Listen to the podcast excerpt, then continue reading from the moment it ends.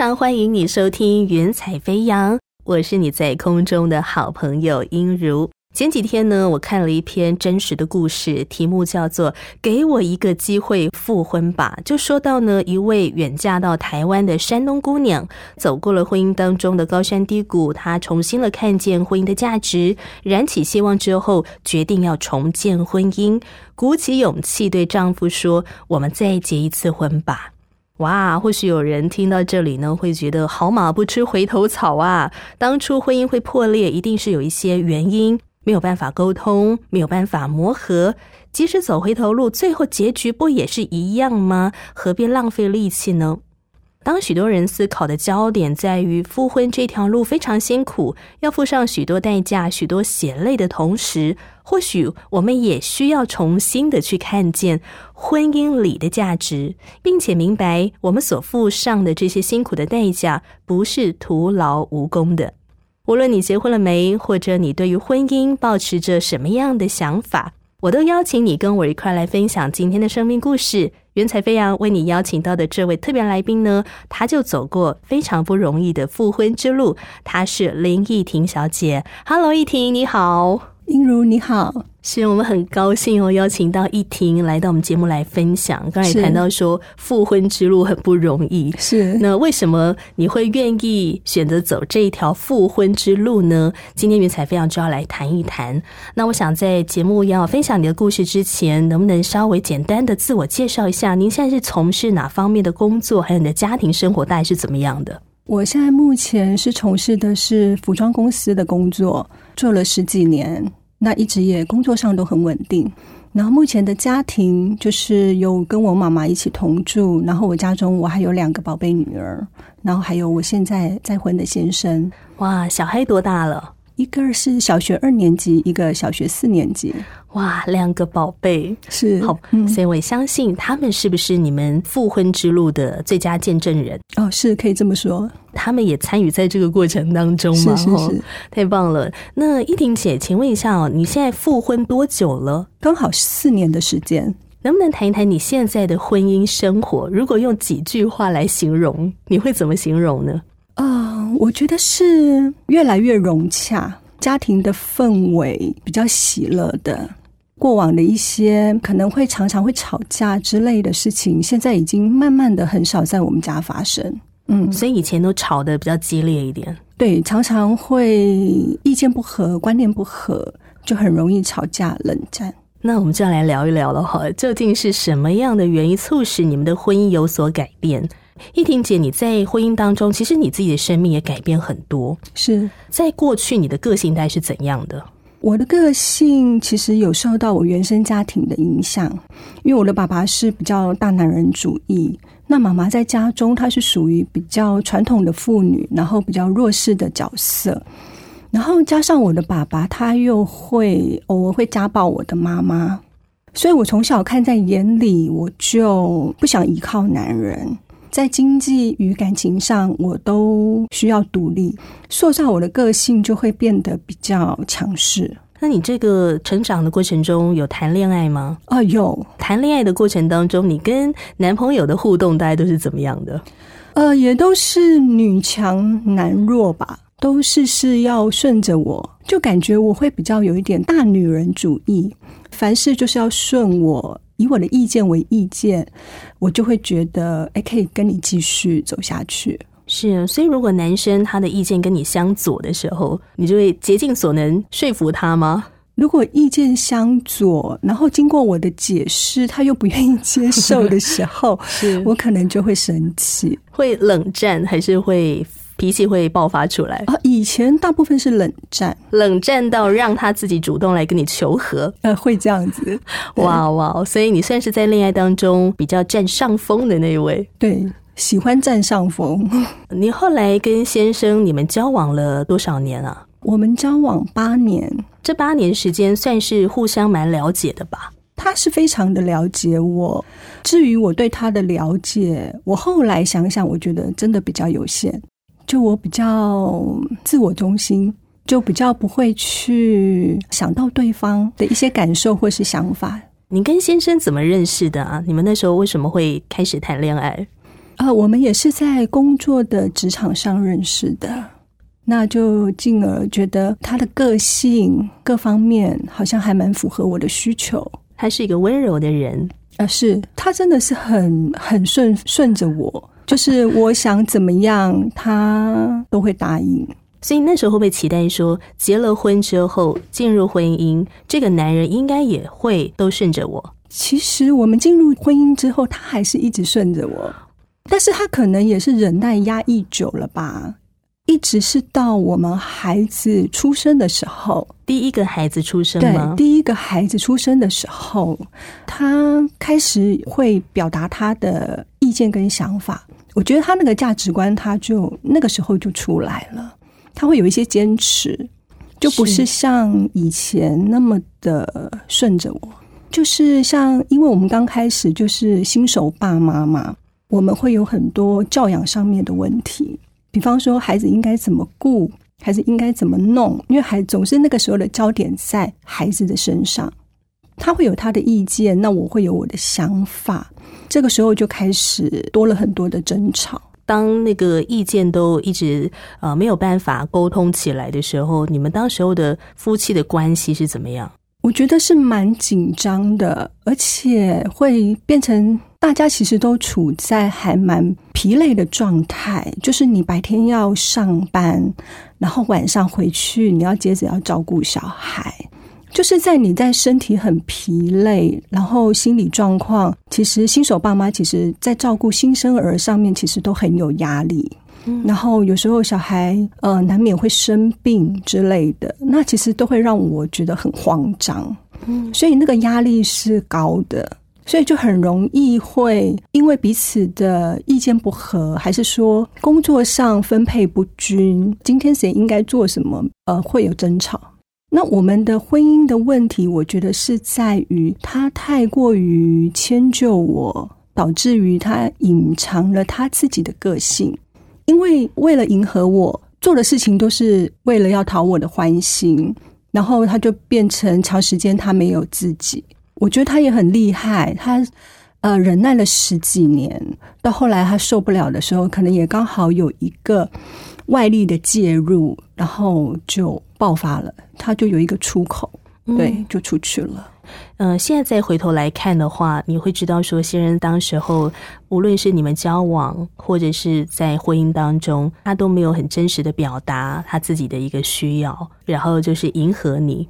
是，但是在当时那个状态，你有察觉到先生有这个状况吗？没有哎，不知道是我活得太自我，还是他太会隐藏，所以他都没有好好的表达过。我回想起来，他应该是有尝试要表达，但是可能是因为我太强势，所以他为了求一个，就是求一个和乐的一个气氛，所以他就选择就是忍气吞声。后来有一个外力的介入，是什么样的外力啊？呃，就是在他工作上的一个工作的伙伴，可能也是因为比较有时间在相处，是这样子。那你怎么发现的呢？刚开始是觉得，嗯，好像他跟这个女孩子的电话通的电话变多了。我后来发现，我先生设他的铃声是一个特殊的铃声，是好像专属的，不是一般的铃声。那这一点让我有一个警觉，我觉得，嗯，好像不太对。是从这样子开始发现的。啊，其实我也有直接问过他，我有把我心中的疑虑问过他。当然，他一开始就是否定，他说没有，就是一般的同事。但是是后来，我是从他的嗯发票，对，是从发票里面看出一些端倪，就是那个区域是我们平常不会去的一个区域，但是他发票上却常常有时候会有那个区域的发票。然后又是我知道那个女生她是住在哪区，所以后来我就拿这个发票跟她说，然后后来她才承认。嗯，你那个时候怎么会有这个勇气拿发票去问他？你不会担心说他讲出来的他的回答会让你心碎吗？当然你会恐惧，可能他所要说出来的话，但是我觉得还是因为我们那个时候的关系其实已经就是吵吵闹闹，那其实我也想要找出真正的原因。那当他承认的那一刹那，你当时候的心理状态是怎么样啊？哦，那时候嗯，真的很崩溃，对，真的很崩溃。然后感觉上是从嗯。我那时候我自己的感觉，我觉得是好像从云端，然后一直跌落下来，一直到谷底。因为以前他是那么样的把我捧在手心上，然后今天既然就是移情别恋了，对这个让我很伤心，打击很大哦。是，那么怎么样从这样的一个婚姻当中的伤害里面走出来呢？我们要先来聆听一首歌曲，是艾青所唱的《彼此相爱》。歌曲过后，我们要继续来分享林忆婷小姐的生命故事。让我们彼此相爱，因为爱是从生而来，那是温柔谦卑忍耐，爱情就从生而来。让我们彼此相爱。因为爱是从生而来，但是温柔、谦卑、忍耐，爱情就从生而来。生柴他土，生子到世间来，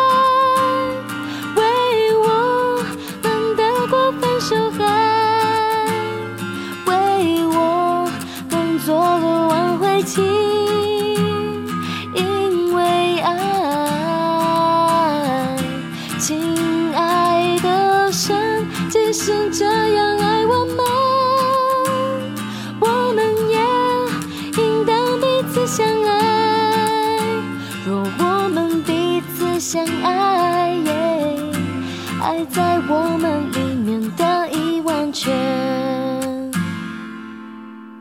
让我们彼此相爱，因为爱是从生而来，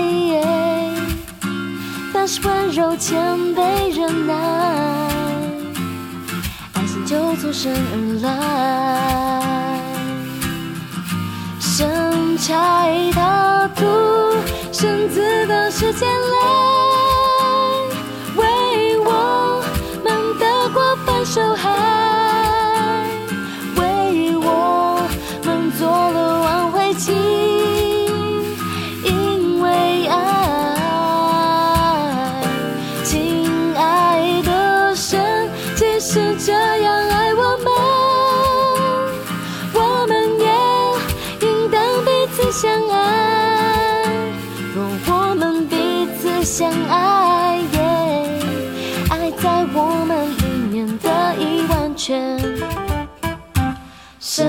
在他读圣子的时间了。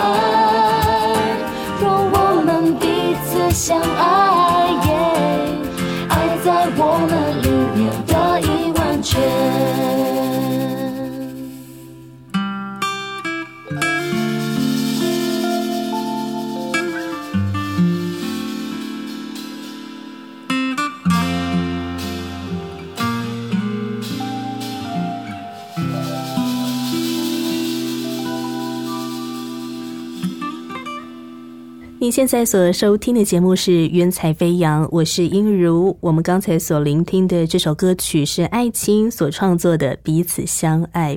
在婚姻当中，要彼此相爱何等的难！很多时候，我们都是保持着一个憧憬，我们进入了婚姻，我们期待能够彼此相爱，我们期待建立幸福的家庭。但是，为什么事与愿违？我们不止好像没有获得幸福，反而得到了许多的伤害。到底要怎么做才能够彼此相爱呢？今天透过云彩飞扬林依婷小姐的生命故事，她要跟我们分享她如何走上重建婚姻的这条路。呃，依婷姐，我们要继续来分享哦，你的婚姻爱情故事是真的很不容易，特别我们在上一段的时候谈到。第一个孩子出生之后，新手爸爸妈妈难免会有很多的错乱。所谓错乱，就是说手忙脚乱的，嗯，不知道要怎么样对待好这个新生儿。然后你们两个很多的观念不一样，所以有很多很多的争吵冲突。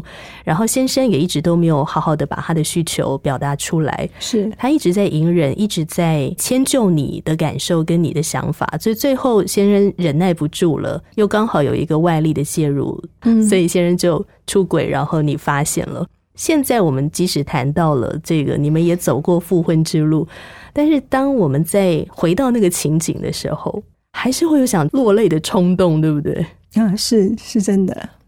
我觉得感受都是很真实的，是。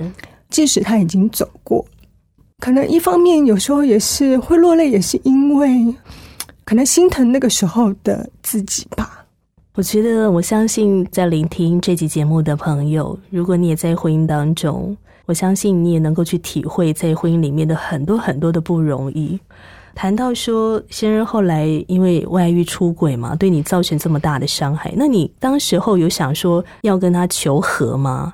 把他挽回吗？有，因为其实他两边都放不下。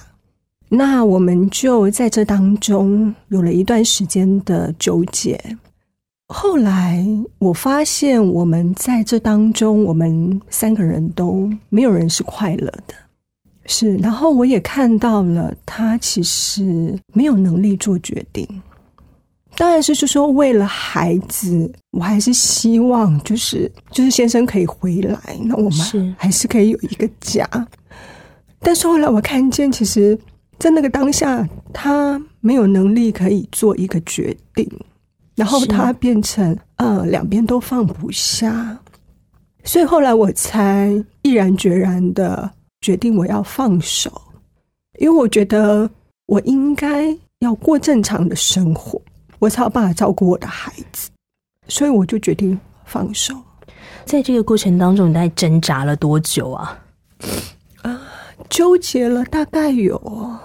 一年左右是，所以这一年当中，那个心情根本就是在地狱当中的感觉，会不会水深火热？会。然后最主要是那一种猜疑，那一种不信任，我觉得那个东西是真的很折磨人。我不会查看他的手机，只是你会对于他所说的话会有很多的猜疑跟不信任。然后，因为外面的那个女生其实也一直给他压力，我也相信可能他也对他有期待，那变成他也没有办法完成他的期待的时候，他夹在中间，其实他的日子也并不好过。而且你们决定要离婚的时候，第二个孩子已经出生了啊，对，那个时候他大概刚满两个月，那两个小孩的照顾问题怎么办呢？我们离婚的时候就是协议好，我就是带大的，然后小的就跟着他。是，嗯，那你们会有比方周末碰面，一个礼拜碰一次面，类似像这样子。后续有，就是为了孩子，我们偶尔，比方可能一个呃一个月左右，可能会出来聚餐一次。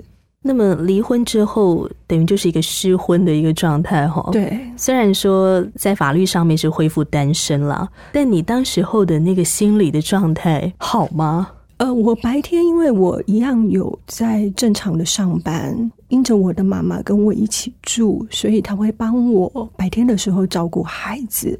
所以在那个阶段，我失婚的那个阶段，呃，妈妈是我一个很大的力量的来源。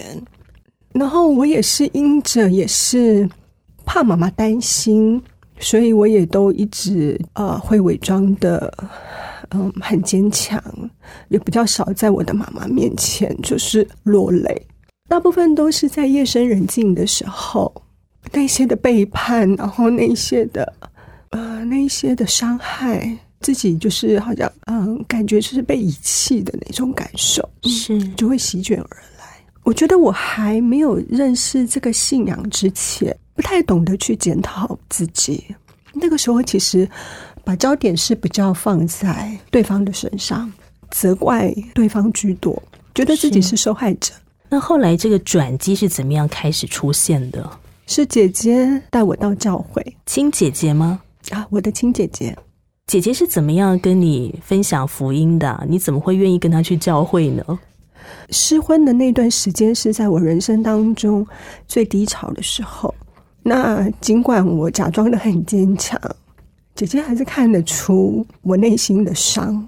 那因为她信主那个时候也有一段时间，一两年的时间，她自己在这个信仰当中所受到的帮助跟恢复，所以她觉得我应该要来认识这个信仰。这个对我的生命目前的生命状况是有帮助的。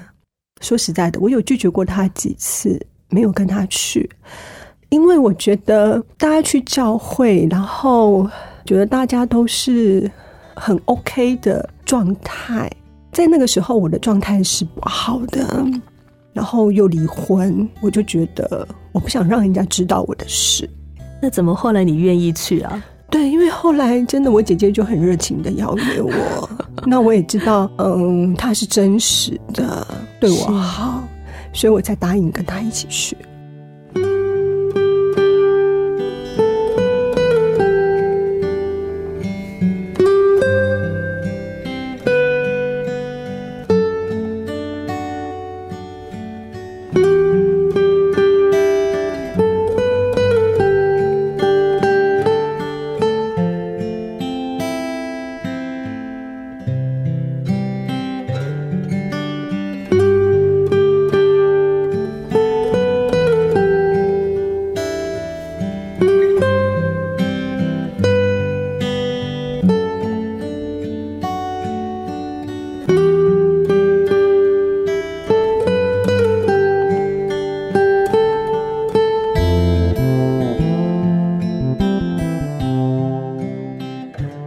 去教会的时候，小时候你应该没有去过教会吧？没有接触过基督教？啊，没有，完全没有。我想家里面是会不会就是传统信仰这样？对，是传统信仰。就是一般民间信仰嘛。所以，对所以当你第一次去到教会的时候，你走进那个团体，你感受到的那种氛围，还有他们脸上的笑容，或者是那种互动的感觉，你心里面的感受是怎么样？呃，刚进一进去的时候，觉得那边的人每个人都很热情，然后气氛是很和乐的，感觉这个地方很不一样，跟在一般外面的团体很不同。我在聆听诗歌的时候，心里就因着诗歌里面的歌词，让我认识说，哦，有一位神，他是这么样的无条件的爱着我们，我心里就常常有很很大的感动。对我有时候听着听着就会流泪。所以你后来还有在持续的去教会，我持续的去教会，然后跟着姐姐去小组团契。小组团契就是一群基督徒他们会去参加的一个小组的福音的聚会。啊，是是是，那在团契当中，你的感受又是怎么样的呢？我觉得大家会共同的一起分享他们自己的生命的历程。那在这当中，其实都是一颗敞开的心，也不会有不好的事情，然后不想让人家发现。那我觉得在这样子的一个团契的里面，我们会聆听每个人现在在生命当中他这个过程他所遇到的困难，然后我们会彼此一起祷告，然后也会为我们团契里面的弟兄姐妹，然后一起来祷告。我就在里面就得到一个很大的支持跟帮助。谈到这个，因为我们刚才有聊到说，其实刚开始你去到教会，或者说你刚开始会拒绝姐姐的邀请，是因为你希望把你遇到的困难、婚姻中的这些辛苦跟受伤，把它掩盖起来。但是后来你决定去到教会，然后你也听到诗歌的感动啊，然后看到这些弟兄姐妹彼此的关心分享，让你也有安全感。什么时候你开始可以谈你自己的故事，把你的难处也告诉他们？我在进教会，然后稳定的聚会之后的三个月，我就接受了受洗，教会的受洗。那在当中，我觉得是，比方在我们的主日的信息当中，我们的牧师就会教导很多从圣经而来的一些的教导观念，我的心灵有一直被洗涤。然后神也教导我，就是说让我去看见我自己的问题，而不是一直把焦点就是放在对方的身上，他做了什么不好的事，然后我们今天会这样子，都是因为你。他就是教我，就是摆脱一个受害者的角色，然后我开始去正视、去面对我自己的问题。所以那个时候我就会知道要求救，我需要救援。那我也需要更多正确知识的教导，就愿意敞开。哇，嗯，好棒哦！而且我觉得很不容易的事情是说，其实你受到很多的伤害，但是你还能够，就像你刚刚说的，反省自己。所以你那时候是看见哪方面的问题呢？我看见我自己，就是最大的问题，就是我觉得我比较自我，然后加上我的性格、我的脾气。在面对我身边最亲近的人，其实我都是没有修饰。神让我去看见，其实在这无形当中，我也一直在伤害他。在这样的关系当中，他也维持了十几年。终于有一天，他忍忍受不住的时候，他找了出口走了。我觉得我们彼此的对待都不对，因为他是长期的压抑，其实这一点也不对。我是长期的太过于跋扈，我们就是在一个失衡的状态之下，婚姻会走到离婚。其实我们彼此都有责任，我们都犯了错。过程当中，是不是也重新的去认识到说，在圣经里面谈到的婚姻的那个价值，上帝设立婚姻的那个心意，就重新的去明白。对，是从圣经的教导，从神的话语去明白。神所设立的婚姻，嗯，他的心意到底是什么？我是真的进入教会之后，就接触这个信仰之后，才有这样子的被教导。其实我刚开始这样子被教导的时候，我很惊讶的，就说：“哇，原来这是神设立婚姻的心意。”比方他在里面会有教导，就是夫妻要委身。就是无论什么情况，我们都应该要忠于婚姻跟配偶。另外一个教导，他说我们夫妻要联合，联合在一起。那这是一种长久不变的关系，它不是一种契约关系。就是你今天你不想要了，你就可以解约。这个都是让我很很讶异了，因为这些都是跟世俗我们所接受到的一些观念，其实是是有违背的。所以这些都让我很讶异。然后他说到夫妻要成为一体，这又让我觉得更不可思议。我们夫妻，我们就是独立的个体，我们个人都是独立的个体，怎么会是我们的夫妻要成为一体呢？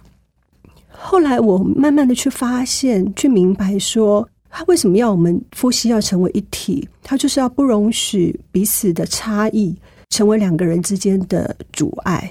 然后神设立这个婚姻的目的，其实要两个人要有一个合一。那时候有没有觉得婚姻好神圣哦？是真的。以前我对婚姻的态度，说实在的，也觉得就是能合就合，然后不能合，其实还有另外一条路可以选择。在圣经当中，甚至还谈到说，婚姻当中有一个很重要的任务，就是要彰显出上帝的荣耀。是，那么像在婚姻里面，他也会有一些教导，呃，像比方说妻子要顺服丈夫啦，然后丈夫是妻子的头啊，好像基督是教会的头，然后基督为教会舍命，所以丈夫也要为妻子舍己，类似像这样的一个教导，对你来讲，哇，都是一个很全新的一个观念。是，而且我从来没想过说，神设立婚姻是让丈夫当头。因为以前我都习惯当头，是，所以就觉得说，哇，原来是先生要当头，然后妻子是当副手，就是在旁边的帮助者。这个也让我蛮讶异的。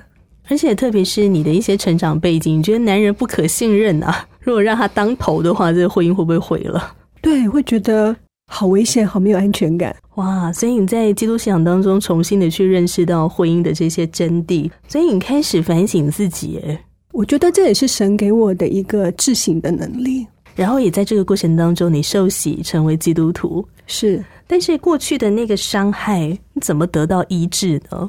呃，我觉得神他让我去看见，其实我们都是罪人，我们都会犯错，但是因着神的怜悯，我们都得到了饶恕，在基督里面，我们都有一个新的生命，可以有新的开始，我就能够去看待，其实我们可以彼此去负起自己该负的责任。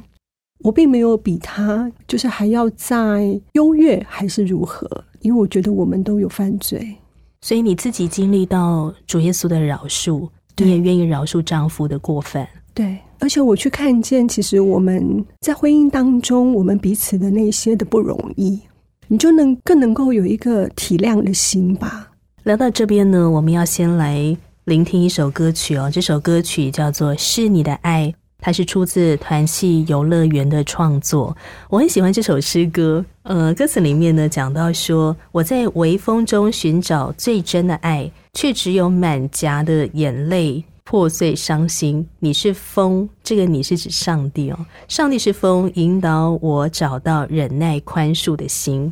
你说用微笑来面对挫折，像你对我一样，就算世界变了。我还是你对我一样，就算世界变了，我还是你所真爱的。像你对我一样，你给我的爱是成全、宽恕、温暖的爱。所以我相信你真的是有经历到那个从上帝来的那个爱，所以让你能够去宽恕，让你愿意再去爱。我们在歌曲过后呢，就要请易婷姐更多的来分享婚姻之路不简单，但是当你付上了这样的一个代价，你们走上去之后，哇，所收到的这个回馈。这个丰满的果实是怎么样的甜美？我们待会就要继续来分享。我在微风中寻找最真的爱，却只有满腔眼泪破碎伤心。你是否引导我找到忍耐宽恕的心？你说用微笑来面对挫折。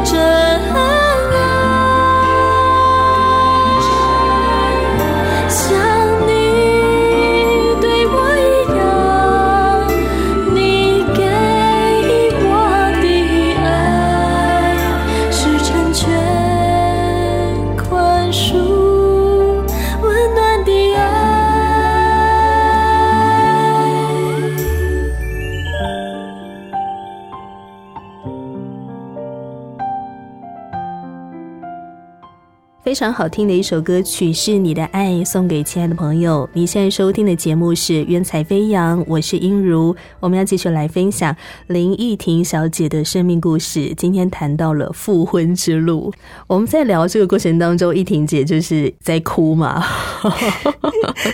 是 我们刚才在聆听歌曲的过程里面，依婷姐有分享到，其实你过去是一个不太会哭的人，对，因为都要假装的很坚强。成为基督徒之后，变得比较爱哭。啊，就哭点很低，很容易受感动。我觉得是那个心变得很柔软，就是上帝的爱让你的心变得很柔软。对，就不像以前是很刚硬的，嗯，好像刀枪不入的感觉。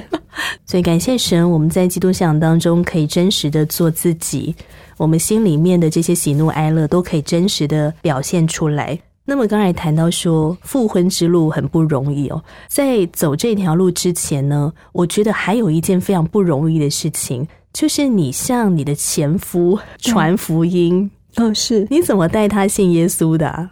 因为我自己在这个信仰里面经历神，然后也被神恢复，所以我知道这个信仰它是很真实的。当我看见先生的生活，可能还是像以前一样，就是没有什么改变，就是好像不知道在忙什么，他自己也不是那么样的清楚。然后还有就是在男女关系上面也是比较复杂的，还是处在一个比较混乱的的一个阶段。那我因着相信神、认识神之后，我会希望他的生命也可以被更新。但是那时候我真的没有想过说要再跟他复婚，我只是想说他是孩子的爸爸，我希望他能够变得更好，所以我觉得他需要这个信仰。那你是用什么样的名义邀请他去教会啊？在有一年我们教会的圣诞节的特别聚会，嗯，然后我就邀请他来看圣诞剧。那那一次也还蛮顺利的，他刚好有空，他就愿意来。他刚开始去的时候，心里还是很刚硬，他都是在观察居多，观察教会在干什么，然后观察教会里面的人，然后观察教会的氛围。他就是一个观察者，在里面观察。那慢慢的，他发现说，在这边的人，呃，牧牧者所在台上所分享的话语，都是那么的正面跟积极。他就发现说：“哦，这个地方不太一样，好像所教导的都是很正面的，然后吸收进去都是好的。所以偶尔有时候他有空的时候，会愿意接受我的邀约。那后来是有一次，他是在我们有时候我们会为了谈论圣经的里面的事情，会有冲突，会有不愉快。就有时候我们，因为他跟我讲说。”他小时候，你不要以为我没有看过圣经。我小时候我也曾经有读过圣经，但是他心里其实还是觉得说，你们基督徒都很很排他，排他性很高，然后好像都只有你们自己最好。他会有这样的想法，然后对我们基督教的信仰有一些错误的认知。那有一次，我记得我就有一点生气，我就跟他讲说，除非你有看过圣经，不然我没有办法跟你讨论。我说，就好比啊，没有看过同一部电影，我没有办法跟你讨论剧情的意思是一样的。我就停止跟他讨论，因为呃，每次都是不开心收场。那没想到这句话就进入了他的心里，他回去他就真的很认真的就开始读经。他开始读的时候，读了一阵子之后，其实我都不知道这件事。他他也是说，他自己都在夜深人静的时候就在读经。然后他后来跟我分享，是他其实是想在里面找破绽，好像一个检查员这样子，他就在检查是不是有任何的破绽啊，还是与真理不合啊的那些部分。但是到后来，没想到神的话就一点一滴的就进入他里面，他就后来他就是整个人他就降服了，他就想说神的话语真的没有错，然后也没有破绽。然后有时候，比方说我们外出。在车上，他也是在放圣经在听，就好像在听音乐这样子。他那时候告诉我，他跟我分享的是说，他就是一直有那个渴慕，就是想要一直听，一直听，一直听。好神奇哦！真的，上帝亲自改变他，帮助他，不是因为你一直说服他。对我，我圣经都没有看的他多，虽然我信主年资比他长。他是因为看了圣经，看完圣经之后降服于神，所以他决定受洗。当先生受洗的那一个 moment，在那个情境当中，你心里面有什么想法？那时候我真实觉得好开心，就是一个生命得救，然后他可以有另外一个新的生命的开始，这一点让我非常的开心。所以你们那个时候的关系会不会比较好一点了？我觉得有，但是其实我们的复婚之路不是那么的顺利。我们在刚开始复婚的时候，其实我们中间有很多的挣扎，有很多的难处。谈到这个复婚呢，是谁先主动提出来的？是我先生。他怎么跟你提的？他觉得说我们是不是可以再试试看？但是那个时候他跟我提的时候是。他还未信主的时候，那我的答案是我没有同意，因为我对我自己没有信心，然后我也对他没有信心，然后一直等到他受洗过后，我相信神会掌权在我们的婚姻当中。我是因着对神的信心，我觉得我们可以走下去，可以再试试看。但是你那时候有想过说答应之后要付上很多代价吗？哦，真的，后来的过程我真的觉得还不如一个人比较好。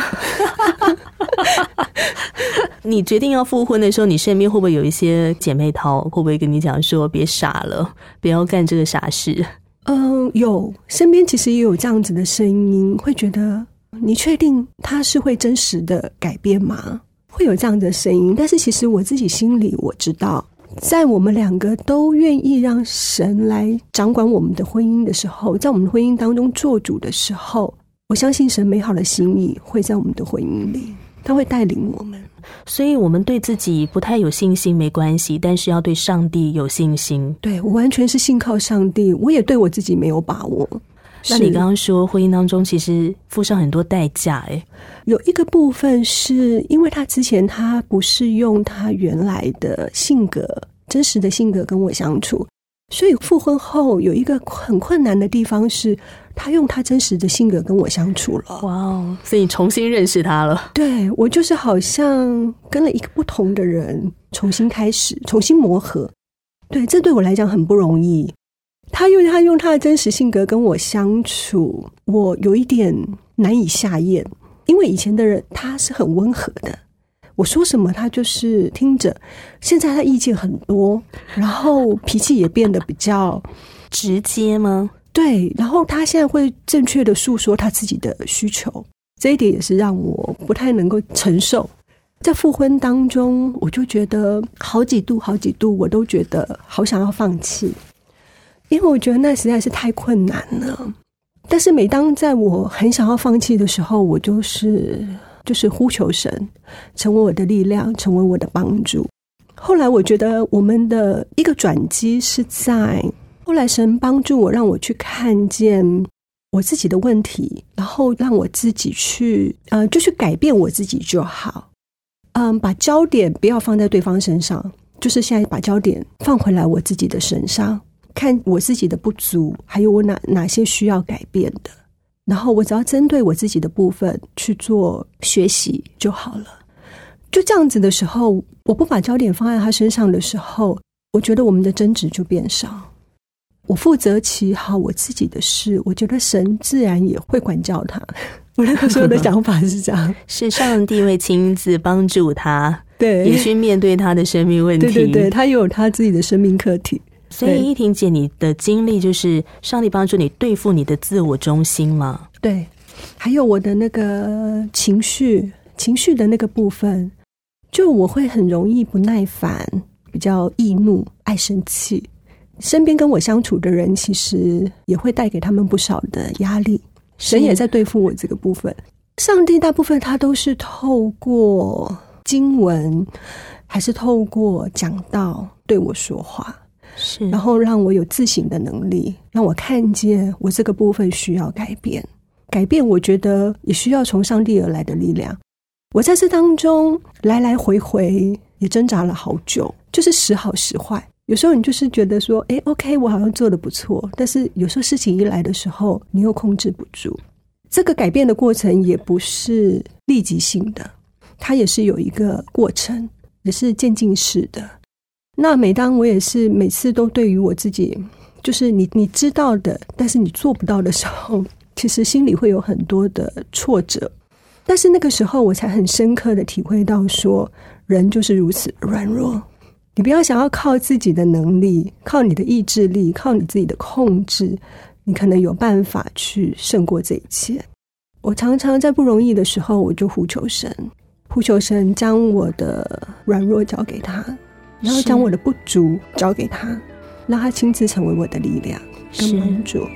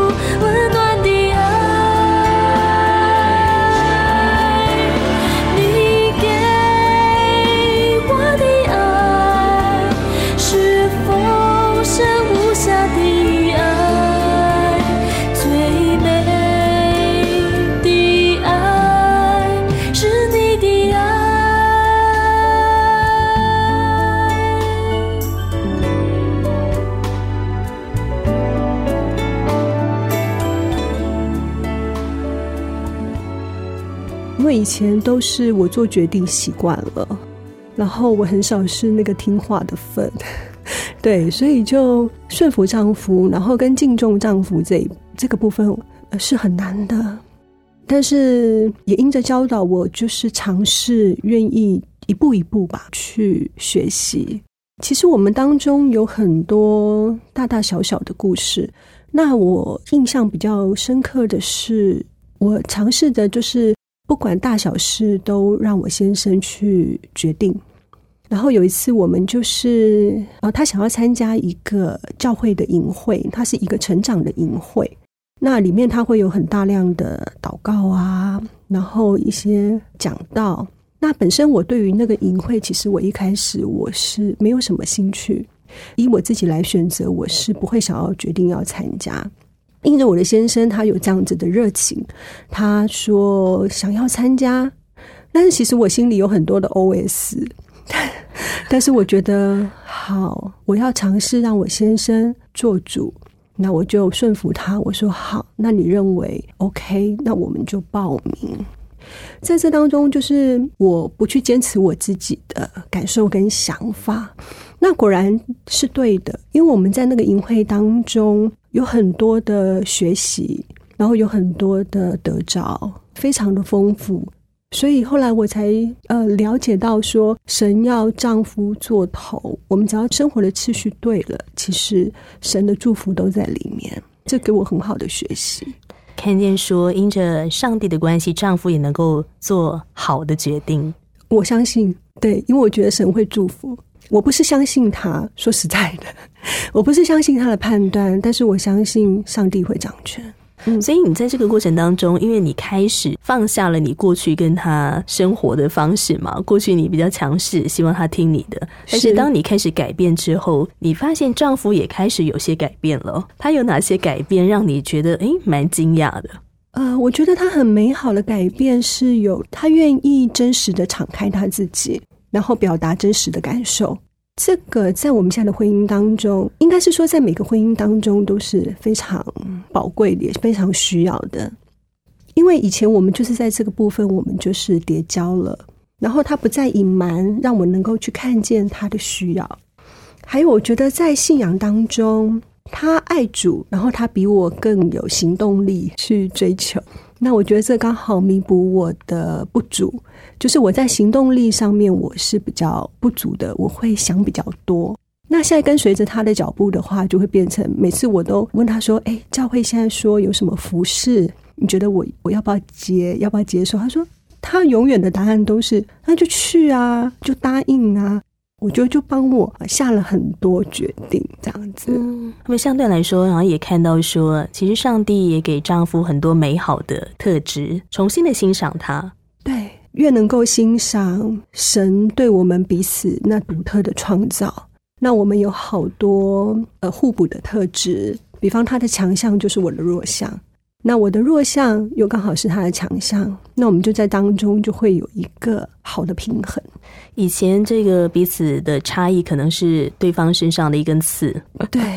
但是现在呢，是真的是互补了。而且你刚刚也谈到说，你们会一起在教会里面服侍，对，就是帮助即将要进入婚姻的青年男女，透过婚前的辅导，能够更多的了解彼此。然后也帮助他们把粉红色的眼镜拿掉，不要太过于梦幻，就是帮助他们看见婚姻里面其实的真实，就帮助他们厘清。你们当初怎么会想要接这样的服饰呢？呃，也是教会觉得我们有走过这样子的生命历程，因着我们的经验，我们呃能够给一些要进入婚姻者的人，能够有一些还不错的提醒。不过接这样的服饰的话，相对来讲，你们就必须要跟很多的人分享你们一些婚姻的历程，等于就是要公开的谈你们的故事。当初会有一些挣扎吗？没有哎，我们在教会里面真的，我们被更新过后，我们真的都没有挣扎。我们的见证在教会里面好像也不知道做了几次的见证，几乎教会的人应该都是知道的。都是知道我们的状况，那我们也很愿意分享，不会选择想要隐藏。那因着我们的生命故事，其实我们才能够去帮助曾经有这样子伤害的人，还是正走在这个婚姻的历程，在不容易的过程当中，其实我们可以成为他们的帮助。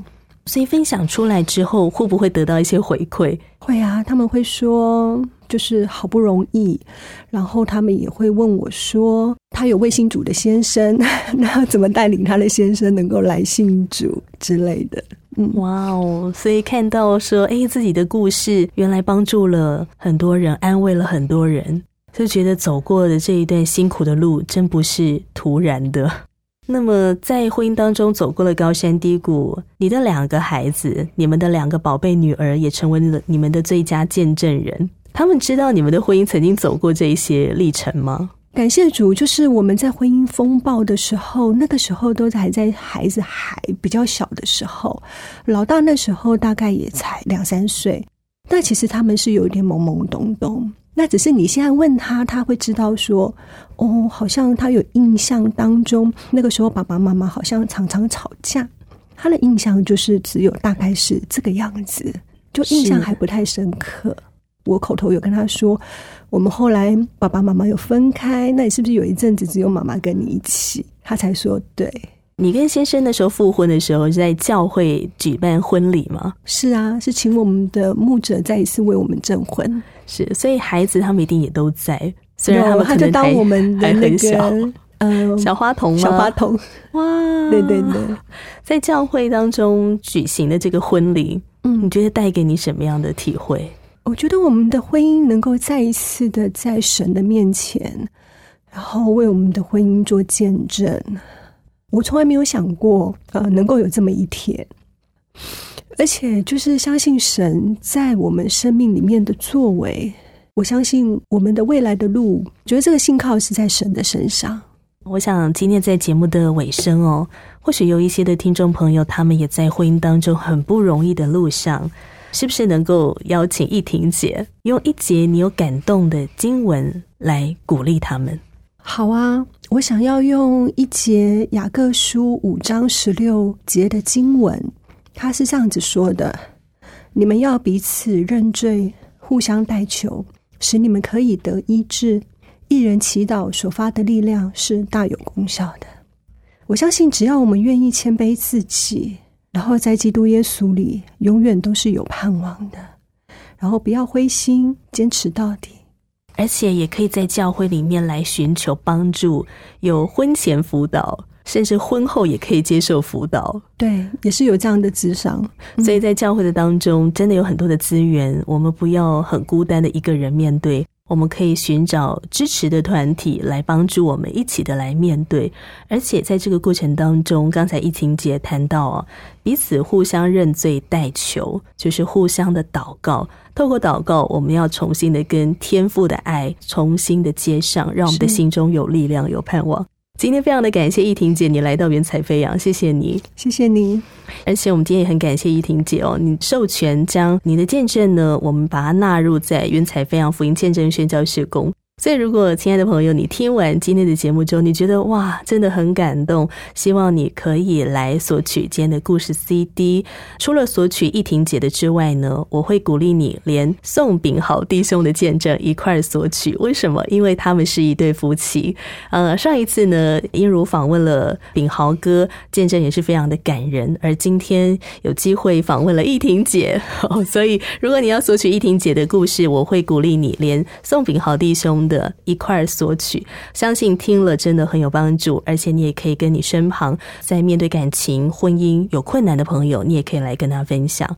那当然，如果你希望多一点的了解基督信仰，我鼓励你可以来参加救恩圣经函授学校。我们这个课程能够循序渐进的带领你从圣经的真理当中来认识基督信仰。认识到生命的价值、生命的意义，上帝对你生命的心意为何？所以鼓励你可以来参加哦。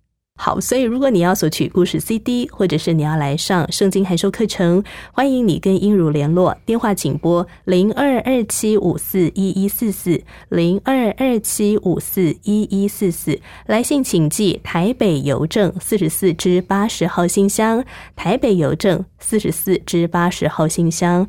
你也可以透过救恩之声的官方网站，或者透过 Line、透过微信跟英如联络。当然，不要忘了救恩之声推出了 A。A P P，欢迎你可以下载使用，分享美好的福音节目。再次的感谢依婷姐，再次感谢你的来到，谢谢你，英是节目最后呢，我们要一块来分享好丰盛乐团所唱的这首歌《爱是永不止息》，希望这首歌能够祝福你，带给你的生命有力量、有盼望。爱是永不止息，我们下一次云彩飞扬空中再相会喽，拜拜。爱是很久忍耐又有恩慈，爱是不嫉妒，爱是不自夸不张狂，不做害羞的事，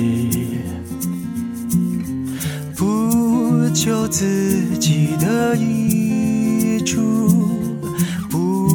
轻易。发怒，不计算人家的恶，不喜欢不义，只喜欢真理。凡事包容，凡事相信，凡事盼望。凡事忍耐，凡事要忍耐，爱是永不止息。